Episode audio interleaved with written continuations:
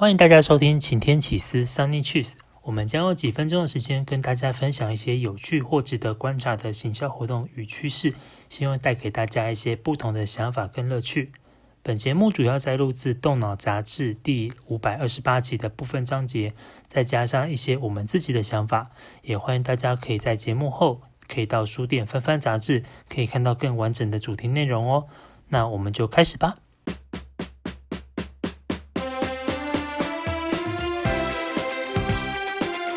最近因为武汉肺炎的关系，全球的经济几乎呈现停滞的状态。虽然代表在经济的 Netflix 跟 Switch 的业绩有不错的成长，但反观其他产业就没那么乐观了。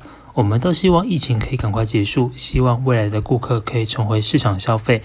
所以对品牌来说，即使现阶段大家的消费力下降，但持续跟消费者沟通，保持一定程度的联系也是必须的。诗人林明勇先生认为，以往企业广告都是以商品为主，透过推广商品的诉求来说服消费者购买，进而使企业获利。但在这个时间点，企业跟消费者要沟通的不再是商品，而是一种意见，又或者说是一种价值观，让企业在社会上扮演一个支持、鼓励民众的角色。以往广告总带给人商业盈利的感觉。不妨在这时候以文化感性的角度切入，除了可以加深品牌与消费者的情感连接，也可以为社会带来一股安定的力量。让我们一起度过这场疫情风暴哦。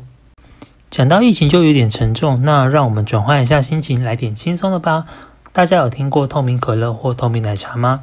据说推出透明饮料的其中一个原因是来自日本上班族的潜规则。日本上班族的桌上通常只能放水或咖啡当做饮料。如果你桌上摆的是其他有颜色的饮料，例如果汁或奶茶，就会给人一种不够成熟、工作能力不足的刻板印象。所以，当透明饮料上市时，立刻在上班族间造成话题，因为终于可以不用顾及别人的眼光，喝自己想喝的饮料了。反正倒在杯子里，看起来都是水的样子。但日本人的脑洞大开是没有极限的哦。刚刚提到的是把有颜色的饮料变成像是没有颜色的水。接下来要讲的是把钢笔墨水变成蜂蜜的例子。日本一家文具公司上柜堂跟知名的墨水厂商 Tono and Nims 在今年推出一款蜂蜜墨水系列。顾名思义，墨水的色泽就跟真正的蜂蜜一样闪闪发光，甚至闻起来也有蜂蜜的香气。蜂蜜墨水一共有三种色泽，从深到浅分别是菩提树、莲花和相思树，三款也有各自不同的香气。这真的会让人家非常佩服日本人的脑洞大虽大，但是认真起来的执行力跟完成度真的会让人家叹为观止。刚刚提到的两个例子都是某种程度上的异业结合。接下来我们要说的这两个品牌呢，他们的关系就比较纠结尴尬了一点。今年一月，日本东京秋叶原的一家麦当劳贴出了一张结束营业的海报。海报上面有一个麦当劳叔叔的背影，他帅气潇洒的挥手，旁边还有大大的 “See you” 的字样。海报文案上面感性的写着，大概就是说，谢谢大家这二十二年来的支持，本店即将在一月三十一号晚上六点结束营业。但就在麦当劳的隔壁，隔壁也是他们常年的宿敌汉堡王。身为亦敌亦友的汉堡王，看到麦当劳即将结束营业，少了一个可敬的对手，想必也是有些寂寞吧。所以就在麦当劳结束营业的一月三十一号当天，汉堡王也贴出了另外一张海报。海报的编排完全是致敬麦当劳的海报，有一个汉堡王的员工脱帽鞠躬的画面，旁边也有一个大大的 “Thank you” 字样。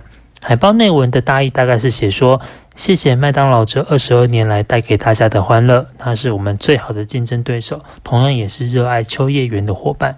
一想到麦当劳即将不在了，我们就会感到非常的寂寞。所以今天就请大家去麦当劳吧。这个海报一出来，汉堡王马上在网络上获得许多好评，说他们好有风度、好体贴，我更爱汉堡王之类的评语。但没过多久，就有眼尖的网友发现，海报中那段感谢的道谢文中，竟然还有藏头诗，把每一行的第一个字直的向下念，就会变成“私たちの胜利”，意思就是说我们赢了。还不止如此哦，这间汉堡王为了接收麦当劳的顾客，更推出从一月三十一号到二月六号，凭麦当劳的发票到汉堡王消费，就免费送一杯小杯咖啡。 只能说汉堡王真的很会也很敢，最后一刻还用这种幽默的方式来抢麦当劳的客人。这样操作呢，绝对会是比等麦当劳歇业之后自己在做促销抢客的效果要好上许多。而且也因为这个藏头诗的海报，在媒体跟网络上都有不错的曝光跟讨论度哦。以上就是这次要跟大家分享的有趣的行销事件，大家有比较喜欢哪个案例吗？